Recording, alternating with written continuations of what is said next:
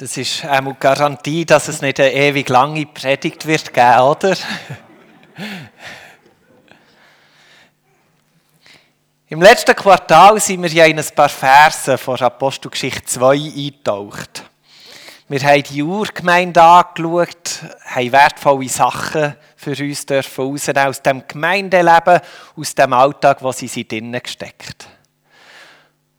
Und jetzt gehen wir noch durch den Rest der Apostelgeschichte.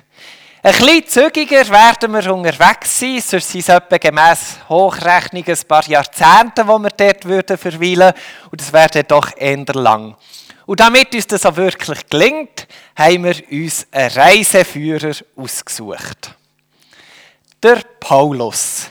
Mit ihm werden wir unterwegs sein. Wir begleiten ihn durch seine Reise in dieser Apostelgeschichte.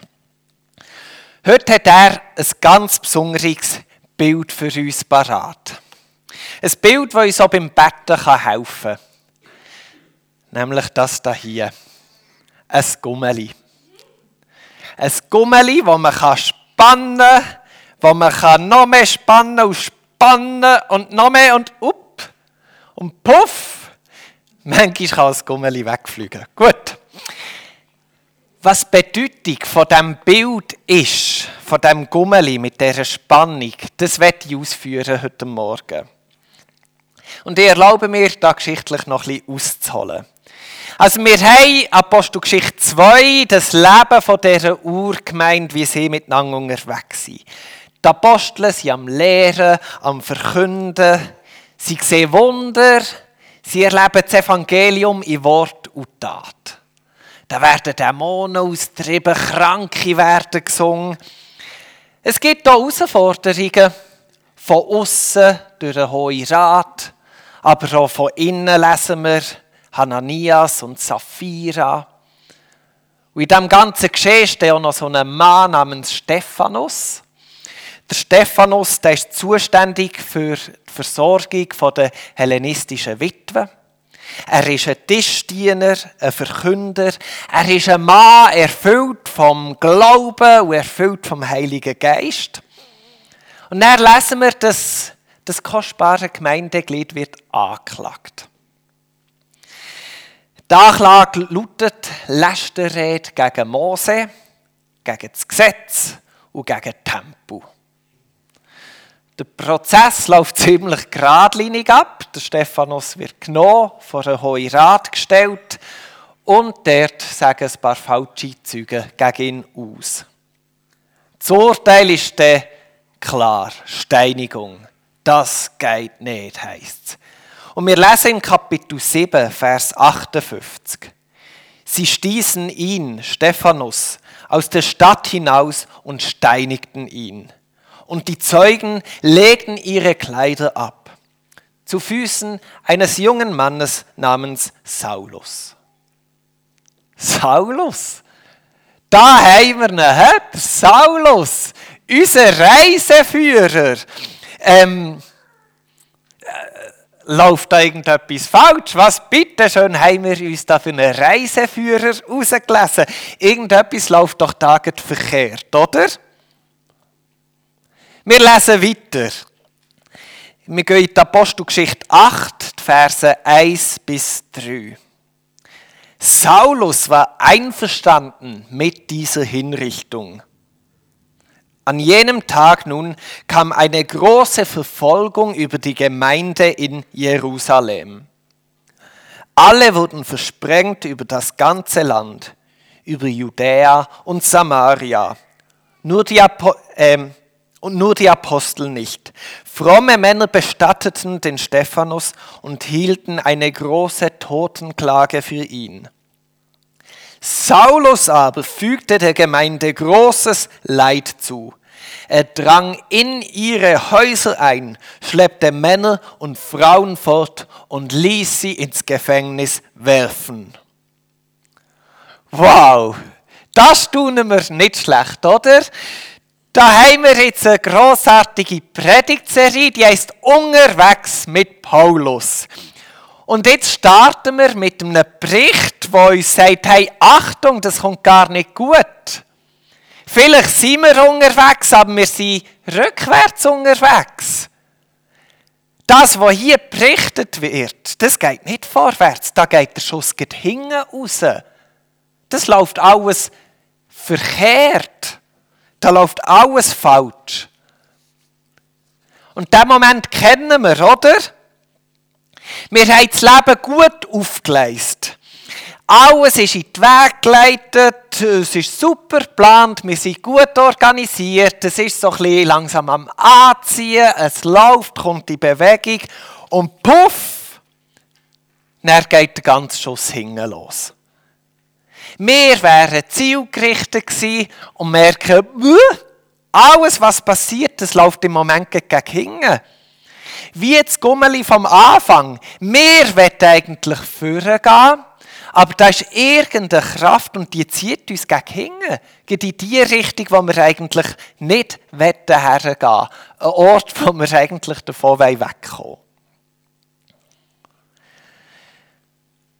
Wisst ihr, was mich nebst anderem an der Bibel so fest fasziniert? Der Mensch hat Platz in der Geschichte von Gott. So wie er ist. Mit allem Guten, mit allem Schlechten, mit allen Ecken, Kanten, mit allen Fehlern. Schwieriges, Unvollkommenes, Dummheiten All das Zeug hat Platz in der Geschichte von Gott. Wo gibt es das sonst? In der Werbung ist alles immer so schön makulos, glitzerig und perfekt. In den Actionfilmen, die ich schaue, da geht zwar die Welt rückwärts, die wird immer fast verloren gegangen, aber wir haben ja den Held, der alles kann und alles weiß und die Welt rettet. Dann haben wir noch die sozialen Medien, wo wir ein Strömungen beobachten können. Ist auch nicht so ein Ort, wo wir von unseren Dummheiten aus dem Leben Zeug, die hinten rausgeht, erzählen. Auch da wird eigentlich mehr der Erfolg, das Gute präsentiert. Und doch, wenn wir zumindest uns anschauen, merken wir, hey, das ist aber nicht die Realität, dass alles nur glitzert und gut läuft und immer gerettet wird. Das Leben geht einfach oft mal hinten raus. Das ist nicht toll für niemanden, aber es ist eine Realität. Und die Bibel hat den Mut, diese Sachen ganz offen und ganz unverkrampft und frei zu erzählen. Das hat Platz. Das erfahren wir nicht nur hier in dieser Geschichte. Zum Beispiel der Großkönig David, bekanntes Beispiel im Ehebruch mit der Bathseba. Der Schuss von ihm ist hinausgegangen, was ihm da durch den Kopf gegangen ist. Oder nach der Petrus. Zuerst proletet der großartige Jesus, sie werden dir bis ins Gefängnis folgen und bis in den Tod. Und ein bisschen später kräht der Hahn dreimal und der Petrus checkt, hey, ich habe Jesus verraten. Ich habe völlig versagt. Und dann eben der Apostel Paulus, der grosse Apostel, der, wo jedes Abenteuer besteht, oder, wo durch die ganze Welt zieht, der, wo wahrscheinlich der weltgrößte Theologe war, der hat so viel reflektiert, ausdenkt und prägt. Aber die Bibel macht nicht ein einseitiges Bild von ihm erzählt ganz offen und unverkrampft auch von seinem Mist, der ist abgelaufen Dass er einverstanden war zu dem Zeitpunkt mit dieser Steinigung. Und nicht nur das, er ist ja dann noch aktiv geworden und hat die ganze Gemeinde verfolgt, hat sie ins Gefängnis gesperrt. Also ich nehme nochmal das Gummeli zur Hang. Ich habe noch mehr, auch wenn das eine weggespickt ist. Da ist ganz schön viel zerstörerische Energie. Und wenn wir eigentlich hier vorgehen wollen, hat es etwas dahinter, das uns zurückzieht. An einen Ort, wo wir lieber nicht hergehen. Wir haben die drei Verse jetzt der Mittler mal mitzählt, wo wir davon lesen, wie der Saulus zu dieser Steinigung steht und dass er eben aktiv gemeint verfolgt. Das Interessante ist, Dann endet der Abschnitt schon. Berichterzahlung über das, was hier abläuft. Wir lesen er im nächsten Kapitel, im Vers 9, eins noch kurz etwas. Saulus aber schnaubte noch immer Drohung und Mord gegen die Jünger des Herrn. Das ist noch spannend. Ich würde sagen, wir haben in der Bibel eine kurze und sehr klare Analyse vor Gegenwart. Wir haben eine Benennung vom Ist-Zustand. Der wird nicht dramatisiert. Man tut nicht das Ganze noch aufblasen und äh, boah, dieses und jenes noch reinpacken und all seine Emotionen, die sich sowieso schon angesammelt haben im Laufe des Lebens, werden jetzt, wo das Fass überlaufen ist, auch noch reingepackt und zur Rede gebracht.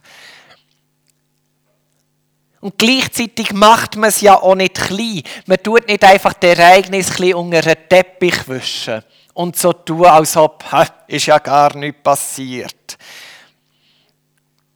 Obwohl es ja ein enorm schweres Thema ist, wenn es schmerzvoll ist, gleich wird der Moment gefunden, wo der Bericht weitergeht in der Apostelgeschichte.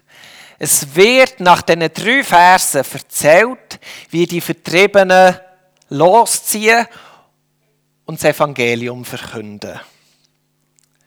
Also da spüren wir irgendwo einen sehr schmalen Grat, wo gegangen wird.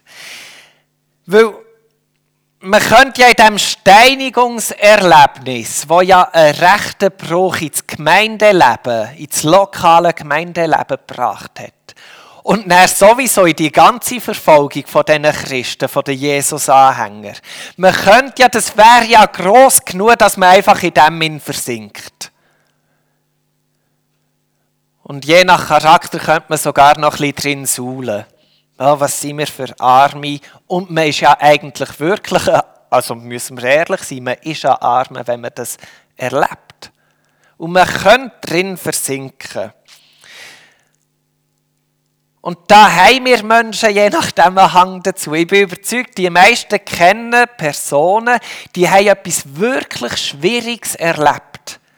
Etwas mit enormem Schmerz. Und wir sehen aber, wie die Menschen nicht mehr aus dem rauskommen, wie fast die ganze Identität einfach noch auf das gerichtet ist und man sich in diesem Thema bewegt und man versinkt dort und findet nicht mehr raus. Kann keine Schlussgrenze mehr ziehen bei diesem Ereignis. Das ist wie die eine Seite vom Grat, wo wir runterfallen können. Und dann eben auf der anderen Seite könnten wir eben so tun, als ob nichts passiert wäre. Können wir Menschen das alles einfach ein verdrängen, die Augen verschließen und wir würden so Leute schütteln und sagen, hey, ist dir bewusst, da ist gerade etwas ganz Schlimmes passiert? Hast du hergeschaut? Hast du es wahrgenommen? Siehst du, was das bedeutet? Und die Apostelgeschichte hat ja eben den Mut, diese Sachen zu nennen. Wer sie nach, nach der Steinigung einfach weitergegangen und hat erzählt, und jetzt verkünden sie aber das Evangelium, gerade umso mehr und hat nichts noch erzählt vom Saulus, was er macht und dass sie eine Totenklage gehalten für den Stephanus. Wäre nichts von dem, dann müssten wir ja die Apostelgeschichte schütteln und sagen, hey, wollt ihr einfach eine Erfolgsstory machen oder was ist euer Anliegen? Und da erlebe ich heutigen, die heutigen drei Verse so wertvoll. Sie gehen nicht auf der rechten Seite ab, indem sie versinken im Ereignis. Aber sie gehen auch nicht auf der linken Seite ab, indem sie es unter den Teppich wischen und so tun, als ob nichts wäre. Es wird genannt, deutlich und klar. Es bekommt Raum.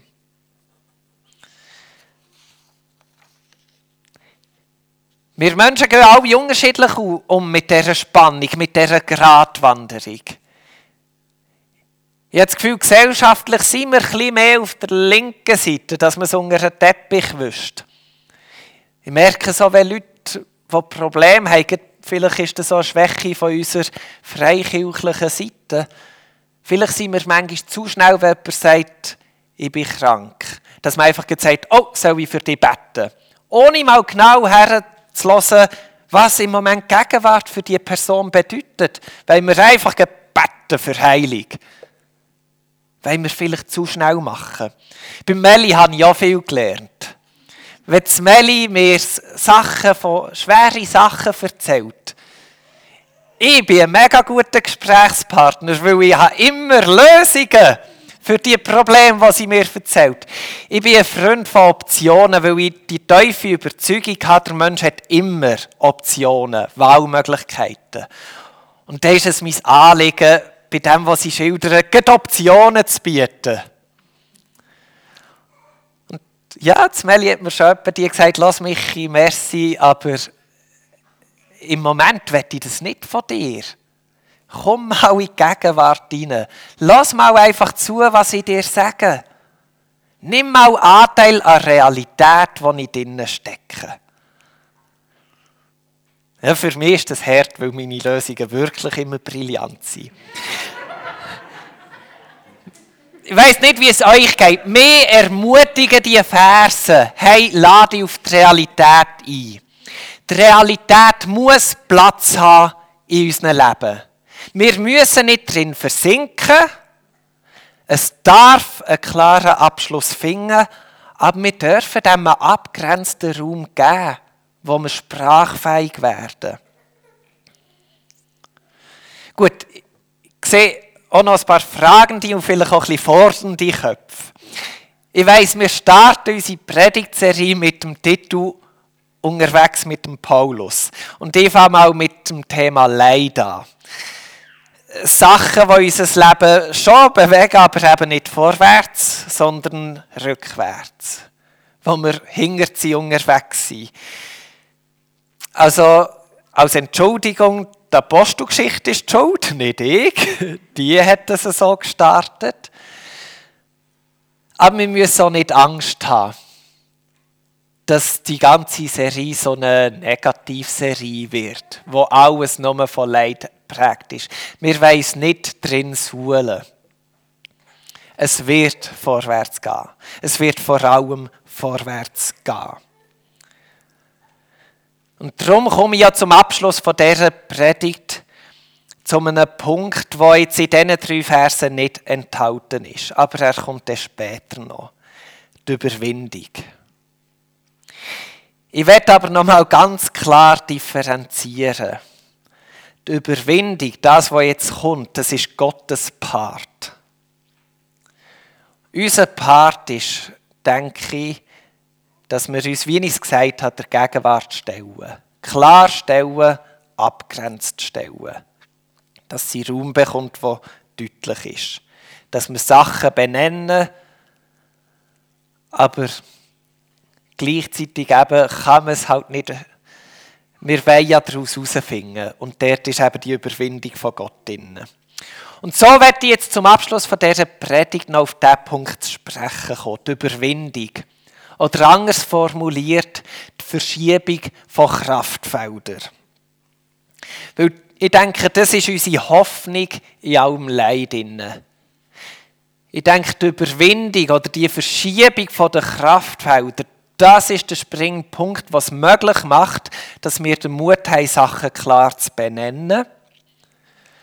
Und wo uns aber auch den Mut und die Kraft gibt, dass wir nicht drin müssen versinken und dass wir trotz aller Unvollkommenheit vor Gegenwart können sagen und jetzt mache ich aber hier mal einen Schlussstrich und lasse anders wieder Raum bekommen.